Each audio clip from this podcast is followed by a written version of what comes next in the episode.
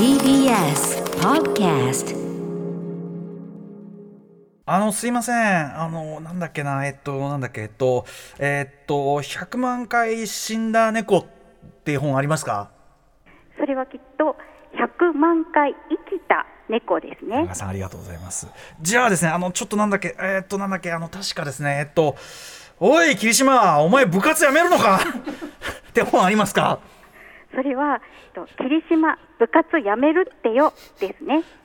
ありがとうございます。なんて覚え違いの本でもしっかり探してくれるありがたすぎる図書館の調べ物コーナーレファレンスサービスのことをよく知ろう特集時刻は夜8時を回りました。10月27日水曜日。TBS ラジオキーステーションに生放送でお送りしているアフターシックスジャンクション略してアトロク。パーソナリティはラップグループライムスターの私歌丸。そしてはい水曜パートナー TBS アナウンサーの日々真央子です。ここからは聞けば世界の見え方がちょっと変わるといいなな特集コーナービヨンドザカルチャーです。さあ冒頭でも早速ありましたけれども図書館で利用者が探している本や情報について図書館の方師匠の方が一緒にその本や資料を探してくれるレファレンスサービスというもの皆さんご存知ですか？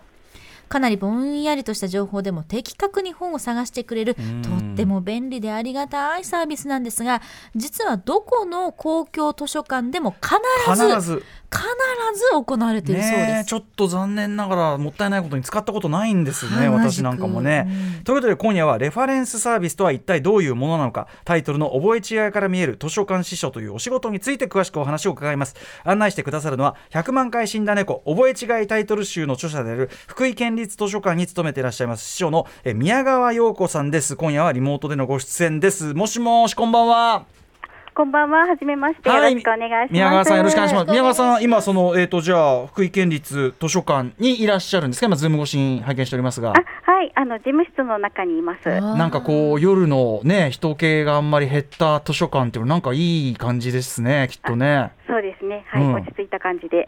はいということでございます。ということで宮川陽子さんご紹介日比さんからお願いします。はい、ご紹介します。大学在学中に司書課程を履修し、司書の資格を取得されました。1998年から23年間現在まで司書として図書館や博物館に勤務。現在、福井県立図書館では障害者サービスの担当と寄贈資料の担当をされています。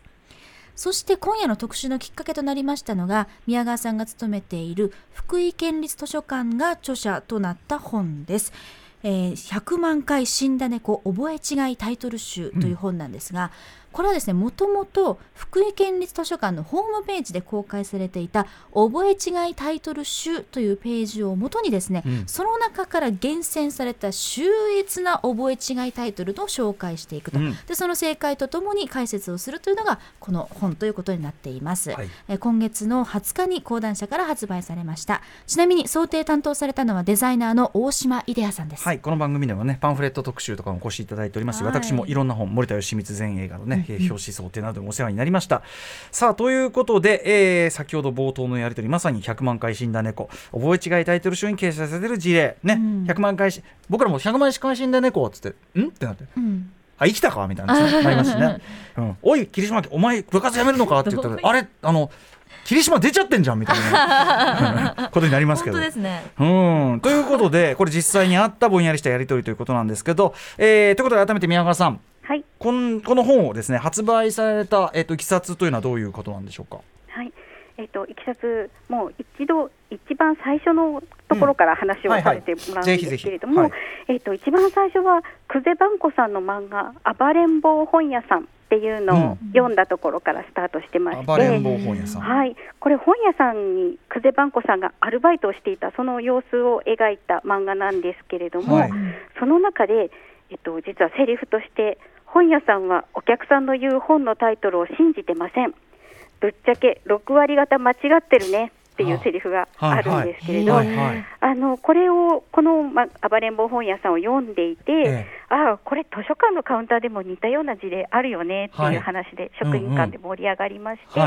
で最初私の先輩があの、うん。みんなが見れる共通の共有ファイルの中のはい。エクセルファイルにこう、うん。事例を貯めていこうっていうのでみんなでそのうん。覚え違いタイトルをはい。どんどん蓄積していったっていうのがまずあ最初のきっかけでした。じゃあ最初はその何用というよりは単にやっぱりあのこういうのあるよね面白いよねっていう感じで集めてった感じですか？はい、それもありますし、うん。あとすごい毎回覚え違ってくる方とかもいらっしゃったので、毎回独創的なね、はい、でその方の覚え違いのパターンをはい。ちょっと学びたいなっていうのをあ思って。へーでも来られた時にあのあこうこの人こういう傾向あるからこうだよねってすぐ分かるんじゃないかっていうのがあって。そうはい。か、、それで蓄積し始めたっていうのが面白い。一番最初にありました。はいはい。はい、でちょうどその頃なんですけれども、まあ、今から15年以上前の話なんですが、うんうん。当時の館長がその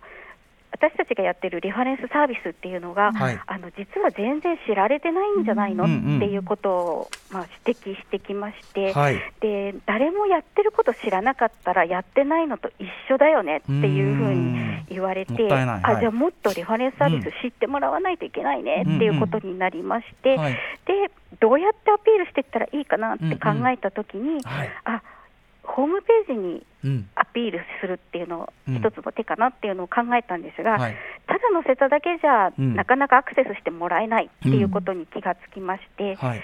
で自分がホームページ見るっていう時ってうんうん。大体面白いから見てるはいっていうのがあるので、なんか面白いコンテンツ載せとかないと見に来てもらえないんじゃないかっていうことで、こう面白いものなんかないかなって考えてた時に、あこの覚え違いのリスト 実はおもろいんじゃない？っていうことに気がついて。あの溜め込んでいた、はい。あの溜め込んでいたデータが、はい、ここで生かさないで、いつ生かすっていう本当ですね。はい、でそこでホームページにアップしたっていうのはい。が、ちょうど2007年頃になります。なるほど。もうすべての要素を満たしますもんね。そうですね。あのレファレンスサービスのあの、例にもなるし何しろ面白いしで、うん。そうなんです、そうなんです。なので、うちのページにアップしましたら、はい。あのそれから2年ぐらい経ってなんですけど、うんうん。急に SNS、ツイッター上でうん、なんか急にリツイートされるようになったりして、うんうんうんで流行っていって、で気づかれていった。定期的にバイバズるような事例に育っていったって感じ。お面白さにみんな面白さが見つかったという感じですねそうこれですね。ね。で、あの図書館がこんなことやってるっていうことを知ってもらいたいっていうのが、まあはい。そもそものきっかけだったので、うんうん。その目的通りに育っていったなっていうことを思っていました。わかりました。はい。いやでも実際そのね本屋さんでその6割間違ってる僕らもなんか本探しに行くときに、そこまできっちりうん本のタイトル覚えてはい、いくわけじゃないから、うんはいはいはい。まあ実際その方が現実的だよねやっぱね。うん、えと思いますねやっぱね。そうですね。で私たちもそんなにしっかり覚えてないっていうか、はい。あの適適当というか、うん超超正確に覚えてるはいはい。とい。うか、そうですよね。ストーリーなんとなくぼん。やり覚えてて、タイトルまではちょっとっていうね。映画のタイトルだってさ、うん。そのね例えば副題がついてたりしたらそんなとこまで覚えてなかったりとかね、うんうんうんいろいろありますもんねそれはね。はい、はい、ということで、えーとはい。後ほどそのレファレンスサービスとは何かとか、そういう意義であるとかね、はい。えー話はまた後ほど詳しく伺っていくんですがまずはちょっとね冒頭にもありました。え覚え違いタイトル。いろいろあるわけですよねこれね。そうなんですよ。いくつかご紹介していきたいと思います。あの、うん。リスナーの皆さんもなんだろうこれと思いながら一緒に考えていきましょはうというところなんですが、うんうん。実際にこの本に掲載されているものをご紹介していきます。はい。福井県立図書館に寄せられた相談や全国の図書館そして本屋さんで実際にあった相談でその後このホームページ覚え違いタイトル集に報告されたものうん。などをご紹介していきでます。もこの世界のどころか片隅で確実にやあった現実にあったやり取りですからね。リアルなやつです。はい。はいでは行きましょう。まずはじゃあ私ね初めて見ますからね。初見ですよ、はいい、きますよ。あのー、すいません。あーなんだっけ。夏目漱石の、夏目漱石のえっとなんだ「ボクちゃん」っていう本あります パンチが。わかるよ。パンチが効いてるよ。僕ちゃん。これなんですか？ボクちゃん。ボクちゃんだと思うんですけど多分 かわいいなはいこれねはい。何ですかね、はい。じゃあ宮川さんこれ何の本ですか？はい、これは坊ちゃんです。さっきのあのおい霧島お前この野郎みたいなあれとか、ボクちゃんとかは割とまあなんていうか比較的ね結びつけやすいやつではありますけどね。はいはい。うん。ただ夏目漱石が合ってるので、まあそうだ。坊ちゃんで合ってるだろうなっていう。確かに。霧島はまだしもだけど霧島さえ会ってくれてればいいけどあれ霧島がさ怪しいとちょっと難しいですね。おいすすぎななんて中島お前。中島お前野球やめるの？みたいなさ。やめろってな。言われたらいよいよ 苦しいし。確かにおっしゃる通り。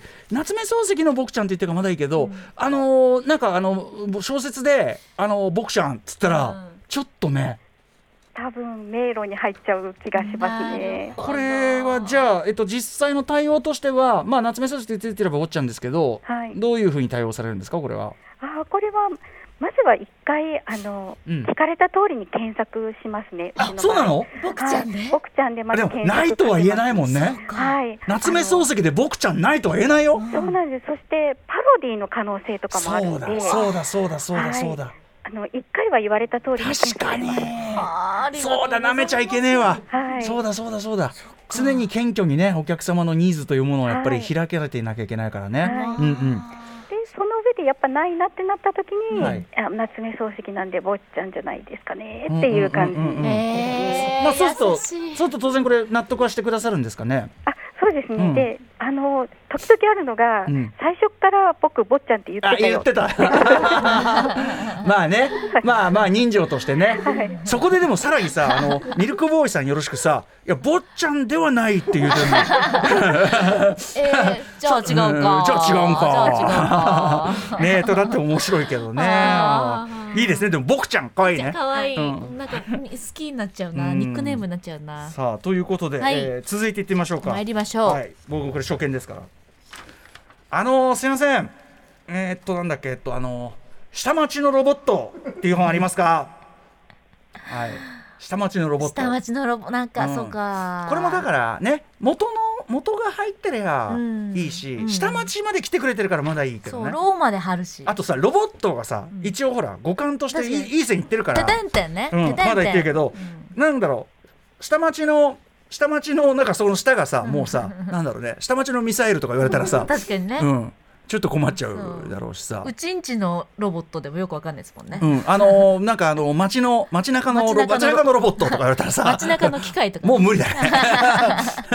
街中のロケットでも難しいかもしれないよ。街中のロケットもちょっとだからわからないな。下町が聞いちゃってるからさ。なんて僕らちょっと半分答え分かっていながらちょっと今話しちゃってますけど。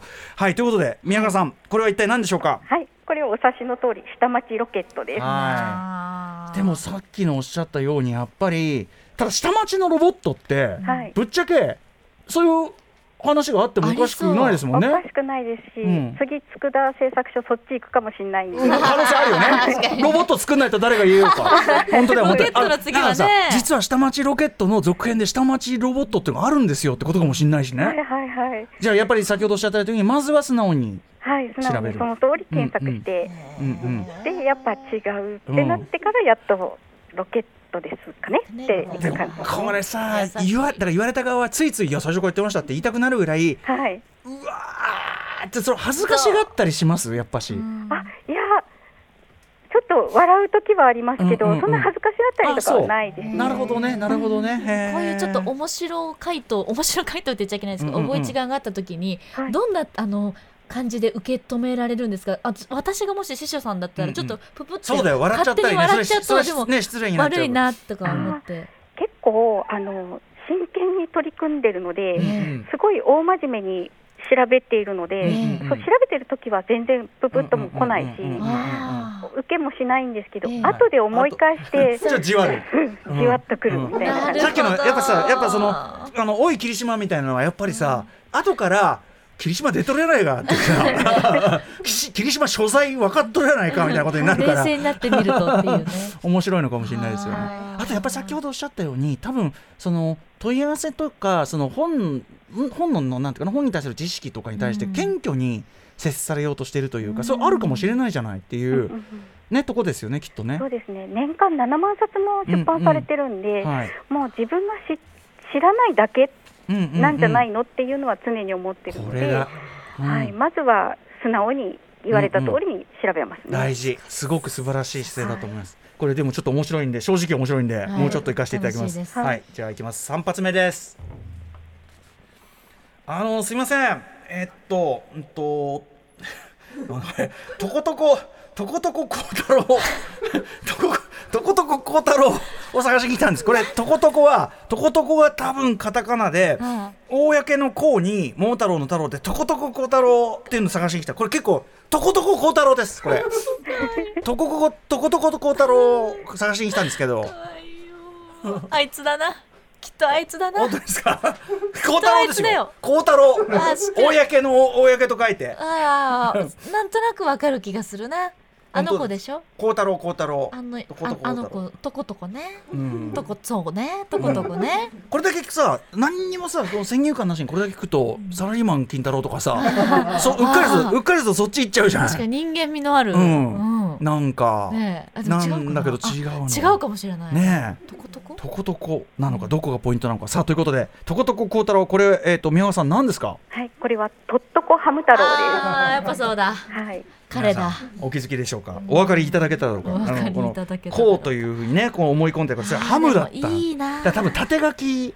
そうですね。縦書きでメモされたらうん。ちょっと見間違っちゃうよね。な。るほど。って感じこれひょっとしたらやっぱりお孫さんとかにそうねおじいって感じ？ちゃまとおばあちゃまだったりひょっとするのかなはい、そんなイメージです。はい。ととこハム太郎借りてきてって言ったらとことこ孝太郎かわいい！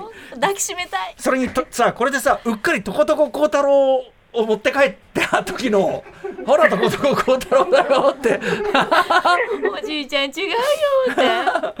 わーなんつって。でもハム太郎は確かに孝太郎に見えますもんね。かうん。上カムですもんね。なんかでもとことこ孝太郎ってありますかって探しに来た人っていうのを聞いただけで僕らはその、まあ、おじいちゃんかおばあちゃんかそのお孫さんとのストーリーをちょっと浮かべちゃうというやっぱその本を探すというなんなんでその本を探しに来たんだろうっていうちょっとそのストーリーというかうん背景まで見えるからうんなんかちょっとほっこりしますよねなんかね。そうですね。うんなんかこう。こうメモを握りしめてきたんでしょうね、うんおじいちゃんっていう感じが出てていいですよね。だしそのやっぱある本をうん探すっていう行為自体が、うんなんていうのかなそれ自体がすごくいいじゃんっていうかさ、うん。本を探すっていう行為そのものが、うん。なんか読みたいうん知りたいそうそう。読みたい知りたいもしくは誰かに、誰かにああげたいとか、なんかそのとにかくその地地の宝庫である図書館に来てそのいっぱいある中から、うん。そのお目当ての何かにアクセスしようとするというこの気持ち自体がなんかいいっていうかちょっとキュンとする。そうそうそう、ん。そこがなんかこう勘違いだけどいいってところでもあるよね。笑って泣けるって感じ。そうそうそうそうそう。んバカになんかバなんかバカにするというよりはなんかいいじゃんっていう感じだ、うんうんそしてとことこはん孝太郎は俺は読みたいっていう。確かに、ぜひとも何か聞いてながらトコトコしてるんだろうな。どんなだろうな。なんか二宮金次郎みたいな僕は思い浮かべちゃうからね。とことこしながら頑張ってんだよねきっとね。公のために頑張ってんだと思うんだよねさあちょっとじゃあ第4弾いきたいと思います。はいいきます。あのーすいません。えっと人生が片付くときめきの魔法ありますか？今すごい流行ってるやつです。世界的に人気な人生が片付くときめきの魔法ですよ。人生が片付く。人生が片付くときめきの魔法ですよ。あのもう世界的に人気じゃないですかあれ。もう知らないですか？人生片付いちゃうん魔な。法え？遅れてんな。人生が片付くときめきの魔法。超流行ってんじゃん。世界的にもう。アメリカで大人気だ遅れてんな。え？ー、遅れてんな。宮川さんこれ何ですか？これは近藤麻理恵さんの人生がときめく片付けの魔法です。ね。そうよね人生が片片付いちゃう。でも確かに人生片付けた方がいいかもしれない人もね場合もありますかまあ、らねでも片付けが結果として人生を整える、人生を片付けるにつながるって小丸先生人生が片付くって言うと物騒に聞こえるかもしれないけど単にね過払い金が終わりの方とかさそういう方かもしそうねれないし。変なうん。変なご縁がなくなるとかね。そうそうそうそうそう。うん。それはときめとか魔法があったらいいのにだだったらって思うわ。これは人生が片付く来てで、まあ、また例によって検索して調べられて、はい。まあ、これじゃないですかって伝えられたっていうことですもんね。そうですね。うんまああのこんまりさんといえばときめきと片付けの人なんで、はいはいまあこんだけ流行ってる方だったら割とピンときやすいかなっていうところですね。正直このはさ人生が片付くときめきの魔法って言われても、はい最初間違えて気づかないぐらいですよね。そうかもしれないです。うんはい、ねこんまりさんですねって言っちゃうかもしれないですね。確かにっていうのはさ多分さ人生がときめくってここが、あの言葉としてちょっと自然ではないからなのよ、まあまあ多分。ね。元が。人生がときめくなんて言わない。から正しくは人生をときめかせるですね。そうなんですよ、うん。なんだけどそこにそこはすでに言ったらちょっと興ざめだけど。うんそいやでもそこがフックになってるから、ええ。お売れたのはあるかもしれないけど。人生がときめくそのものに馴染みがないから、うん。どっちかっていうと片付くといえば 接続するのはむしろ人生の方だったみたいな。うん。なるほどな。これ言葉遊び的な要素もあってちょっといいですもんね。面白いですね。面白い、うん。面白いんでもう一発いきましょうか。お願いします。はい、いきますよ。すいません、あの、私は私で行くからっていう本ありますか？待って何？この鉛感だけは残ってるとこがね、私は私で行くからっていう本ありますか？これなんだそれね、これはいい線いってんのよ。あいい線いってんの。あ生りがあって、うん、この番組も関係してますわ。我が道を行くみたいな、えー、そうそう言わんとしてる方もこれですよ。私は私で行くから。ああ。自立されてる。私は私で行くから。うん、っていう本ありますか？って。は ああの人かな、これはね、あれ？あの方？あれ？このねあの番組でもちょっと扱いましたね。はい、さあということでこれ宮川さん何でしょうか？はい、これは若竹千佐子さんのオラオラで一人イグモ。映画化もされました。オラオラで一人行くも、わうんわ私は私でうん勝手に行くからと。あ私は私で行くから。ちょっとでも私正解を差し上げたいこの覚え違いには、うんこれはよくぞっていうかかね。僕はオラオラでがまあまあ近あの最近は映画化もされたんで僕はねあの、頭にやりましたけどはい、これはよくぞじゃない、うん。これはでも芥川賞を取られたええ。当初なので、ああなるほど。まあピンときたそうかそうか。っていうところですね。やはりたねタイムリー感ででやっぱオラオラで一人行くもってそれ自体がはい、まあ引っかかりというかこれどんなこと言ってんだろうって言ったらあそういう意味かっていうのがあるからはい、でああなるほどこうその意味をこうまあ東北のねこの感じで言うとこうだっていうのがあるからはい、気持ちはわかるよと。そうです雰囲気合ってるしね、うん。みたいな。わかるよ。雰囲気合ってるもんね、うん、いいねなんかね。なんかでも私は私で一人上だって来た人は怒ってんじゃんっていうかさ、ん。本質本質は分かってんじゃん、うん、読む前から理解されてる、さあどんどん行きましょう、はい。ドンいきますブラッディなんとかさんのイエローホワイト時々ブルーみたいな感じの本ありますか？ね？ブラッディなんとかさん。なんかブラッねディなんとかさん？もう全体に雑なんですけど ブラッディなんとかさんのイエローホワイト時々ブルーみたいな感じのあ本ありますー色がいっぱい出てる、くるタイトルなのかな、うん。えーまあ、これはでもねあれかな？皆さんわかると思いますけどね。あれだろうな、はい、宮川さん、何でしょうか、これは？はい、これはブレイディみかこさんの僕はイエローでホワイトでちょっとブルーです。だから、その要素はね。要素は全部入れようとしてる形跡はあるっていうかね。はい、色は全部合ってますね。色ねそうだすごい、素晴らしいこれやっぱポイントはイエロー、ホワイト、ブルー、このあたりですかね、やっぱりね。はい、色全部合ってたらもう大丈夫ですね。ただ、ブラッディなんとかさんはちょっと危なくないですか？はい、ただあの確かにブレイディってなかなか日常耳にしない言葉なんで、ん覚え違っても仕方ないなっていう感じですね。こういう時なんか先ほど夏目漱石が入ってればとおっしゃってたけど、何か情報がうん、欠けてると途端にやっぱり難易度上がるみたいなのありますよね、きっとね。あありますね。ただこれもブレイディさんの場合はこれあの密かにブレンディって来るだろうなっていう予想とかはあったんで、ね。多分あのなんとなく分かったかもしれないですね。これうんうん。うん宮川さん直接受けられた？あ、そうです。これは直接聞いて、うん。あのなんかこんな感じこんな感じで正確じゃないのってすごく言われたので、じゃあこれですねってすぐ言えた感じです。じゃあ比較的ビビッときた感じですね、はいはい。だからイエロー、ホワイト、時々ブルーぐらいだったから言われたけど、イエロー、ホワイト、限りなくブルーとか言われたら、どっちかな？みたい混ざなって。る混ざってるいや、でもイエロー、ホワイトってことはねえだろうみたいなね。あ うん、はいね、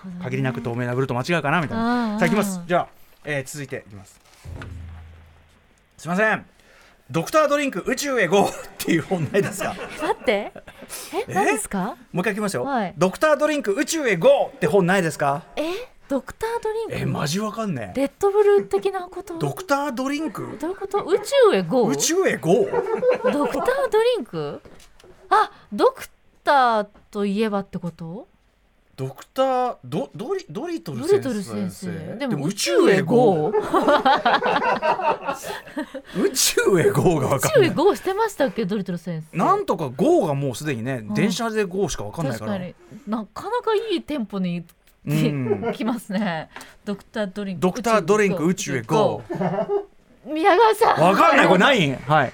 これヒュー・ロフティングのドリトル先生月へ行く。あドリトル先生合ってた。はい、ドリトル先生会ってたのすごいなと思いました。ああそうですか。はい、これ実はあのうち提供事例といって、はい。あのメールはい。で事例を募集してるんですけど、ええ。これ提供されたやつで、はい。どうやって探したかは書いてなかったんですけど、あーはいはいはい。これ一体どうやってたどり着いたのかをぜひ教えてほしい。やっぱそのドクター・ドリーぐらいまでで、はい。僕はそのドクター・ドリで、まあ、一番類似感っていうか、うん。で言えばドクター・ドリトル先だなと思ったんで。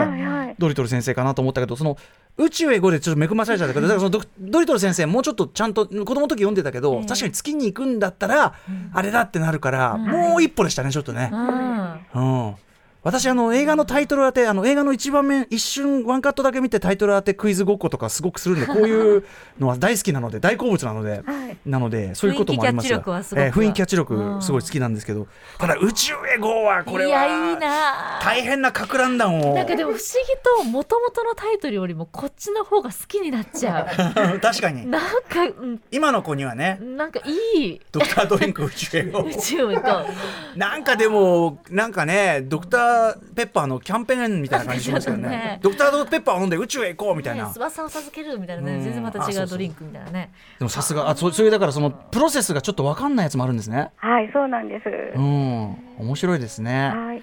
そんな感じでじゃあねちょっと日々ねこう事例を集められているね、ええ。ーこのリファレンスサービスのねこのあれなんですけども、ということではいえーいもうこの時点ですでにめちゃくちゃ面白いんですけど 今日はねそのえっ、と100万回死んだ猫覚え違いタイトル集にこう入っているねあの話を伺ってるんですけど、ちなみにこの本として出た100万回死んだ猫覚え違いタイトル集。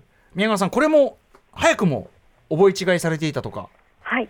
えっと、東京都内のある私立図書館の館長さんが教えてくださったんですけれど、あの100万回死んだ猫の在庫を書店さんで訪ねたら、はい。絵本のところへ連れて行かれそうになったと。で、ああ、違う違う違う、うんうんうんうん。この間出たばっかの本で、はいはい。絵本じゃないやつって言って、はい。正しい場所へ連れてってもらったっていうのをすごい。100報万告を受けました。100万回生きた猫だというふうに逆に思はい、われてしまったっていう、思われたらしくあすって、ごいそれはあるよね当なんかちょっと然ね。覚え違い逆輸入っていうかね。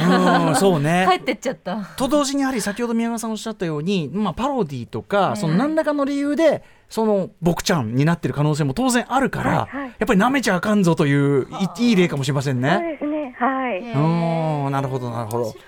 さあといったあたりで、えーこれを踏まえましてですねお知らせの後図書館司書さんたちは一体どのように本を探しこういうねある種の無茶ぶりからどうやって本を探しているのか、レファレンスサービスの極意を、えー宮川さんに伺っていきます宮川さんよろしくお願いします。はい、お願いします。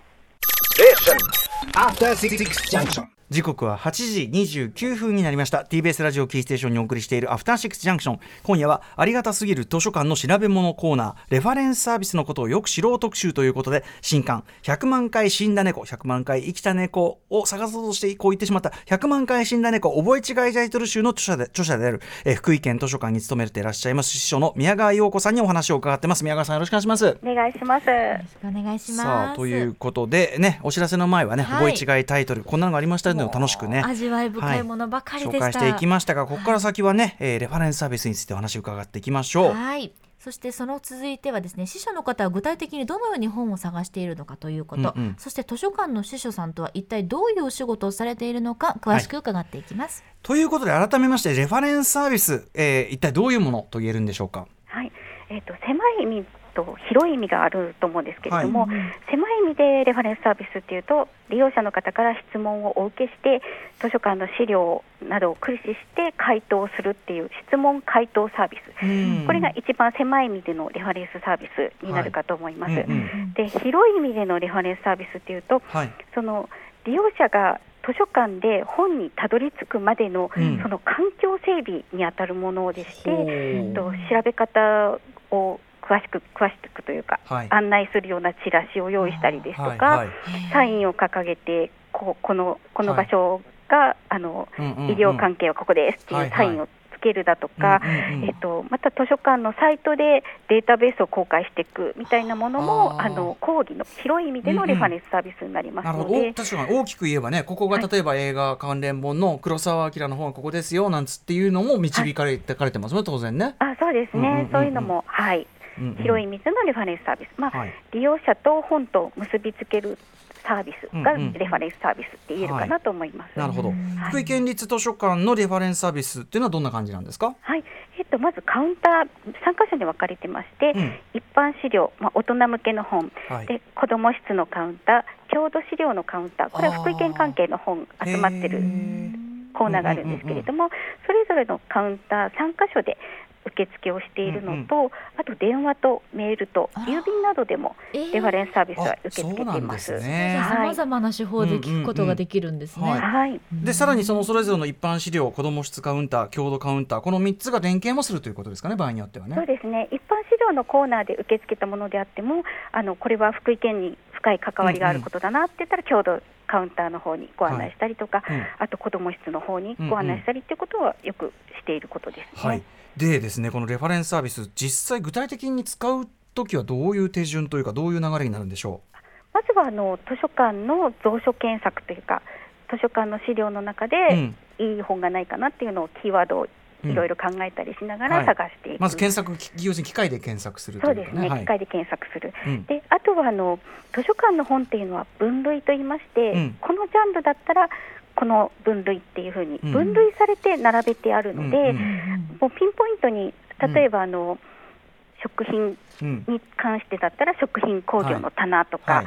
そういうふうに棚に直接行って本を探すっていう方法もあります。さっきで言うなら例えば夏目漱石だったらさすがに夏目漱石はバコンと枠があったりするんじゃないですか？あありますね、うんうん。あのただけ福井県立図書館の場合文庫と普通の大きさの本と、あー。さらに全集とで本が分かれるのでその3箇所をああそうかそうか。ご案内するっていう形になりますね。僕ちゃん。ないなーなんつってね、うん。うん、坊ちゃんってあるんですけどねここにね。はいはい。うんはいはい。そしてそれで探してもなんかこううまく見つかんないななんていう時、いう時は Google さんを使ったりうんうん。っていうこともありますし、はい。あとはあのレファレンス共同データベースっていうのがあるんですけれども、うん。はい。これはあの国立国会図書館があの、うんキーというか事務局になっていて、はい。全国の図書館が参加館になって、あのそこでレファレンス事例とかあと調べ方マニュアルっていったものをうんうん。データとしてはい。入力してるんですけれども、はい。そこで検索したら、ん。あのよその図書館がすでに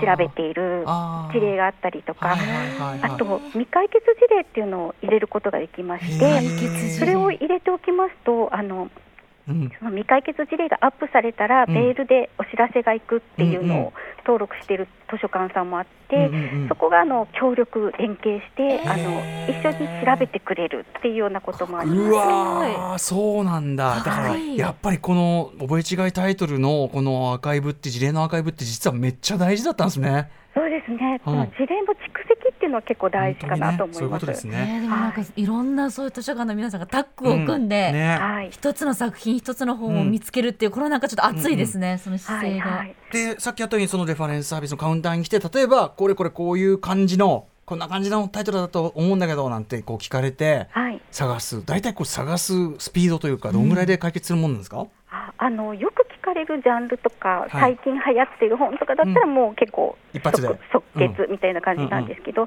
まあ、大体30分ぐらいあればうん、解決できるかなっていうところ、結構何回目のやつでも？何回目のやつでも、まあ、へー30分ぐらいで大体たどり着くかなと思います。すごいさすが、うん。はい。一日どのぐらいそういうこう問い合わせってのは来るもんですか？問い合わせ全体では1日20件から50件ぐらい、はい、でほとんどがあの簡単なものばかり。うんうん。で、あの正確に署名行ってくださる方うんうんうん。もほとんどですので、難航するのが1日1件あるかなぐらいですね。今はもう事前に自分でインターネットでそれなりに調べてくる人も多そうですもんね。はい、かなりいらっしゃるので、あのうわそんな難しいのっていう方もうんうん。中にはいらっしゃいます。なるほど。はさあということで、はい。ちょっと具体的なねあれに行ってみましょうかね。そうなんです、うん。あの実際にですねどのように探しているのか気になるというところで事前にお願いをいたしましてある本を調べてもらいました。これ我々がね聞いた時はこれ無理でしょとこんなの。そんなてかそんな本あんの？そうつって。実在するの？夢の話じゃない？そうあのいみんなでね。言った人間がボロカス言われる始末というそう さあこれ誰ですか？はい箕輪田ディレクディレクターですター箕輪田くんです、はい、タイトルは本当にわからない。タイトルわかんない、はい、でかなり前に読んだ本で、手がかりとなる情報を言いますとねまずはし中学生の頃に読んだ本で少なくとも20年くらい前に読んだ小説。で主人公は爪にカッターの刃を貼り付けてすりを行うのが得意な中学生か高校生。はで内容は仲間と一緒にテストの問題を盗もうとするがいろいろとこじれて幼なじみのおばあちゃんがあなごめんなさい馴染みのおばあちゃんが命を落とすことになってしまう。うん。で裏社会の人間が絡んだような絡んでいないようなねえ。以上か特に彼がその爪にカッターの刃を貼り付けてってとこ何回も繰り返すから俺もうシザーハンズみたいなのしか出てこなくてそうそうそう。そんなんあるかいみたいな、うん。なっちゃったんですけど。でしかもこのね手がかりとなる情報の時点でもうお話がしっちゃかめっちゃかだからそうだね。何がジャンルが何だわかんないじゃんこれ。そうそう、ねだからもうこれはどうなんだという感じになっていたんですが実際に実在するのかどうかすら怪しいなと思ってたんですが、さあ宮川さん、はい。箕輪田ディレクターが長年探しているというこの本見つかったでしょうか？はい、お探しの本は1992年刊行の原田宗則さん著平成トム・ソーヤーではないでしょうか。おーそして箕輪田君これで合ってたのね？実際に読んでみたら。えすごーい。ー、もう30年近く前の小説。ねえ。まあ。さあということで、はい、実際にこれ買ったね。あもう文庫で手に入れたということなんですが。さあということでであの宮川さん、い。この箕輪田君のですね非常にぼんやりかつなんというかこんな話あんのかいなという覚え方からどのような方法でこの正解平成トム・ソーヤにたどり着いたんでしょうか？これやっぱり最初爪にカッターの刃を貼り付けてっていうのがすごい印象的だったのええで、爪とかそれをキーワードにして Google とかいろいろで調べたんですけれど、はいはい。爪すり中学生とかうん。爪、す爪すり高校生とか、うんうん。で検索かけてもはい。なかなか出てこない。出てこないのやっぱり。はい、うんうん。で出てこないんでもしかして爪関係ないんじゃない？っていうのをお。あの結構難航したらいつも声かける先輩がいるんですけど、ええええええその先輩に言ったら爪一回忘れたら？って言われて。爪は考え違いの可能性もあると。はい、うんうん。で爪を抜いて中学生あの試験問題うん。小説っていうのではい。検索をかけたあら、はい。これに近いものが出てきた。へえこうそのだからあれですね。その言ってる人の思い違いかもしれない部分っていうのをはい、抜いてくっていうの時には大事なんですね。そうですね。はい。あーあとやっぱりその爪っていうのはあまりにもピンポイントな印象すぎて多分検索に引っかかるほどのテーマになってなかったのかもしれないってことですよね。あ爪も出てくる？でで指先が正解だったってこと？そうですね。爪ちょっと私が読んだ部分、うんうんまださい、え最後まで読んでないんですけど、うんうんえでは爪出てこなかったかなあっていう。爪のにカッターは物語の途中で出てくるのであらすじに引っかからなかったのかもという箕輪田君でございます。だから箕輪田君はその描写が心に残っていたのではいはい。なるほどね。そうそうそう。それで我々にシザーハンズみたいな印象を与えうん。途中ちゃんと出てきました。うん、出てきました。嘘じゃありませんよか。ったよかった出てくるんですね。いやーということで、はい。さすがでもそのなんていうかなメソッドの積み重ねというかね爪違うんじゃないっていうね。ねうえ、んなるほどな。だからこうやって一回諦めちゃったらもう多分二度とたどり着けなかった、もう二度とうんうん。読むことはなかったかもしれないけど、はい。ここでまたたどり着けたってことですもんね。君がねお目当てのね原田宗則さんの平成トムヨサトムソーヤたどり着くことができました、そしてじゃあ日比さんもあるんですかね？そうなんです。あの実はこういうあいわゆるタイトルの覚え違いというかこんな本ないですかの行き方だけじゃなくて例えば〇〇に関連する本ありませんかってこともうんうん。レファレンスサービスで教えていただけるということなんです。でそうせっかくですのであの私今ビール検定の勉強を始めよう始めたいと思っているんですけど、うん何かそういうビール検定に関連した資料とかってあるんですか？はい。えっと実は日本ビール文化研究会というところが監修しているええ。日本ビール検定公式テキストっていうのがはマイナビ出版社さんから出ているので、テキストで勉強してもらうっていう手が一つあります。もう今度実際に試験問題をね、あはい、でこの他にロブ・デザールという人とイアン・タッターソルという人が書いた「ビールの文化史」っていう本がえー。2020年軽装書房さんから出ているのと、あと富井宏之さんという方が書いた「教養としてのビール」っていう本がソフトバンククリエイティブのサイエンス最新書からも出ているので、うん。これらも参考になるかなと思います。へー。ありがとうございます。こうやってその適切なその参考文献みたいなものも提示していただけるんですね。そうですね。結うん。構こんな感じの本ありますか？っていうのはかなり多い質問のうちの一つですね。僕あのえ日本のえ日本における映画のパンフレット誌の特集をなんとかやりたいなと思ってはい、日本の映画のパンフレット誌について ごめんなさいちょっと問題今今急に調べないとそういうやり方も出るんですねじゃあね。あそうですねはい、うんうん。はあすごい、ね頼りにしなきゃこれ。もったいない。すごい助かる、うん。だって自分でじゃビールの勉強したいと思ったところで、はい。どのジャンルの、うん。どの出版社のシリーズを見たらいいのかなんてわからないので、ね。いやこれはありがたいです、すごい。助かります。そんな感じでなあの宮川さんいろんな感じでねその、あの問い合わせをしてレファレンスをされてると思うんですけど、はい。宮川さんの特にこう記憶に残るこう質問そしてレファレンスみたいなのありますか？私一番残っているのが、アントニオ猪木さんの詩というかよく口にされる詩で道あのあこの道を行けばどうなるものか、え。行けばわかるさで終わる、はいはい。あの詩がありますよね。えはい。あの詩がうん。良寛良寛さんの詩だと聞いたんだけれど良寛さんのどの詩なのかが見たいっていう質問を受けたことがありましてでえ良良寛だったっけ？とか思いながうんらうんはいはい。調べていって、はい。で良寛の本をずっと見るんですけど、ええなくて。あえ。でいや良寛じゃなくて一休じゃなかったっけっていうのを。うん。まあ職員の誰かが気がついてはい。で一休の方を調べ始めたんですけれど、はいやっぱりない。ない。うん。一級全集的なものも見たけどないってことに気がつき、い。これどういうことなんだろうっていううんので、うん。先ほどもちょっと言ったレファレンス共同データベースに、あうんうんの未解決事例として挙げつつ、はいまだ調査を続けていたところ、はい。そのこれがレファレンス共同データベース一般公開っていうのがありまして、うんそれだと普通に Google さんとかでも検索ヒットするので、ええそれを見た方からお電話でこれは清沢哲夫という人の詩ですよっていうのを教えてもらったっていうこの清沢哲夫さん。はいうん。清沢さんはあの大谷大学の先生をされてた方らしいんですけれども、はい。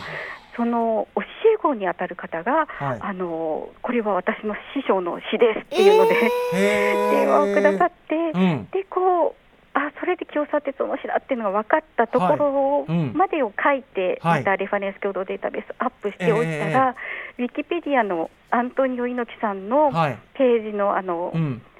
参考資料として、はい。はい。このレファレンス事例が。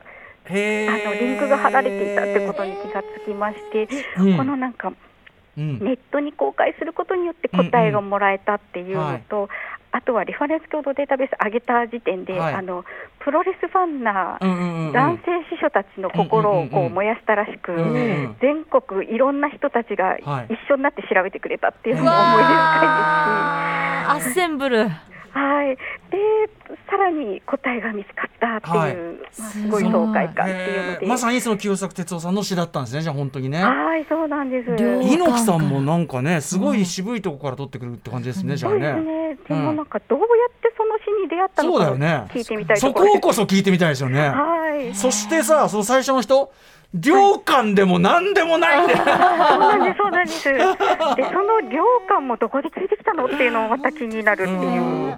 でもなんか名のあるそのねあの日本の有名なこう僧侶的な感じって思ってるのなんか無理からな感じもありますけどねなんかね。そうですね。ん多分一級と量感なんか同列だったんですよね。その方の中で。うんでも教え子さんが教えてくれるってまたこのなんかうん無限の広がりですね,、なんかねまさに集合地というかね。うんはい。うん、感じでございますね。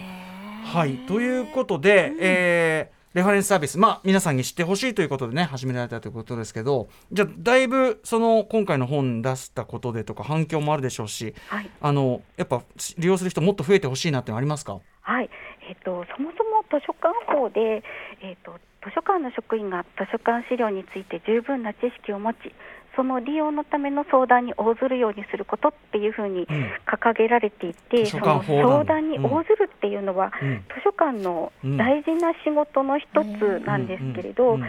なかなか知られていない、うんであの最近になってレファレンスサービスっていうのを、ここのように取り上げていただくことが多くなったんですけれども、時々テレビなんかですごくマニアックなことを、うんうん。あの一生懸命書庫の本をうんうんうん。こう一冊一冊めくって調べてますみたいなのが取り上げられたりすることもあるんですけれど、そこともあの、まあ、一面としてあるのかもしれないんですが、そればっかりを言ってしまうと逆にうんうんハードルが上がっちゃうというか、うんうんうん。すごい調べ物じゃないと質問しちゃいけないんじゃないかっていうふうに思われてしまうっていうこともあって、はい。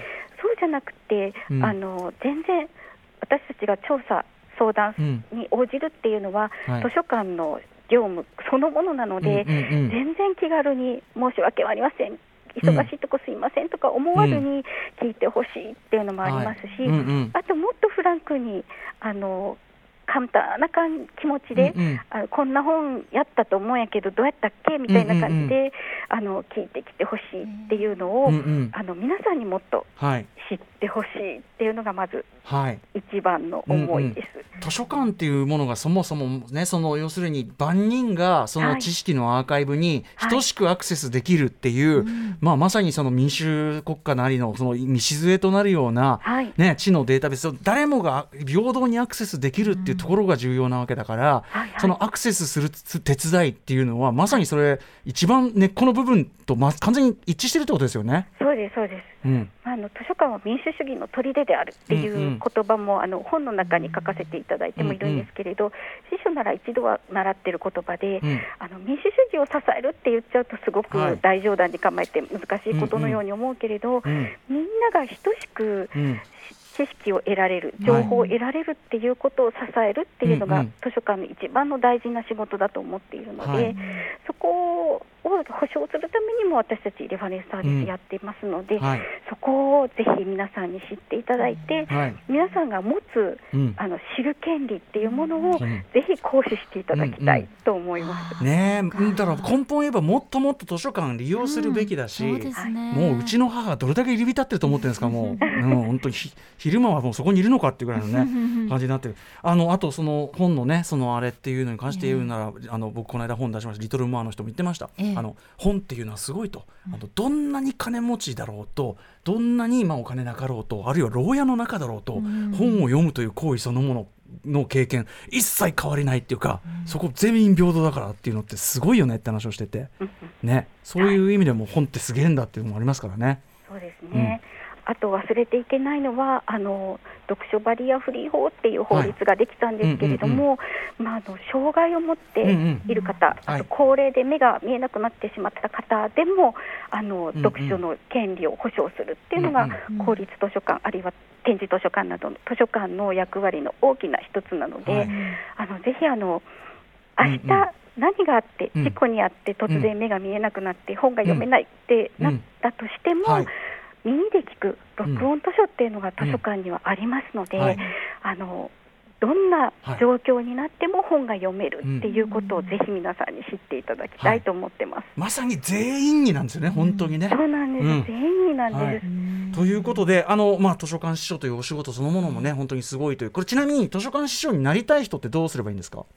えっと大学や短期大学でうん。司書課程っていうのを置いてる図書、あうん。大学があればそこで単位を取得すると資格取れますし、うんうん。あと夏に夏季講習みたいな形でうんうん。集中講座を設けてる大学さんもあるので、はい。そういうところでもできますし、うん。あと通信教育などで資格取ることもできます。はい。これってちなみにレファレンスサービスのための特別な訓練というか勉強というのもその過程の中に含まれてるんですか？あはい、あのおー。司書の司書課程のその必要な単位の中に必ずそういう科目が入ってます。試験って難しいですか？あえっと、私はあの大学で司書課程を取ったので、うん。まあ、大学の講義の試験そうかそうか。になりますけれども、はい。あのなんていうか難関なのかでもまあ勉強すれば全然いけるのか？えっ、と、勉強すれば全然いけるっていう科目もありました。うんうん。まあえっと、すごいね難しい科目もありました。うん、でもこればっかりはねやっぱりきっちりしたちゃんとしたそのベースとなる知識が要求されるねものでもあるから。でもさ図書館司書の資格持ってるってちょっとビール検定もいいけど師匠もかっこいいよね。ですねあとやっぱりかっこいいとか言って取るんじゃねえって話だけどもうやっぱり師匠の皆さんのこう本への愛と読書とすることへの権利への尊敬というのをすごくやっぱりこのサービスからもうん。感じましたとても。う。んうん本当に崇高なお仕事というかね、パブリックって映画なんかもやりましたけどまさにね、うん。民主主義の砦図書館ということですね。ですね。さあということで、えー改めてはい。新刊のご紹介しておきましょう。はい、新刊の情報です。100万回死んだ猫覚え違いタイトル集は講談社より税込み1320円で発売中です。ちょっとどうしてもこの帯にも載ってるこれ最高、ん。ねじ曲がったクロマニオンみたいな名前の村上春樹の本っていうね。もうね何なのか皆さん考えてて。村上春樹って言ってくれてるからまだよかったですけど。そうね、そうね。ね。ねじ曲がったクロマニオンって言ったらやっぱ人類史なんかそういうとこ行っちゃうもんね。そうですよね。うん。なんだろうな。あと私あの福井県立図書館のあのホームページうん。も拝見したいなと思いました。い。ろんなホームページまだたくさんあるってことですもんね。はい、ぜひご覧ください。はい、はい。といったあたりで、えー本日はありがたすぎる図書館図書館の調べ物コーナーレファレンスサービスのことをよく知ろう特集をお送りしました。宮川さんあの遅くまでありがとうございました、ありがとうございました。はい。ありがとうございました。あ福井行った際は寄りたいな。よろしくお願いします。本当に。よろしくお願いします。ありがとうございます。明日のこの時間は月に一度のお楽しみ月刊島尾アワーです。After Six Junction.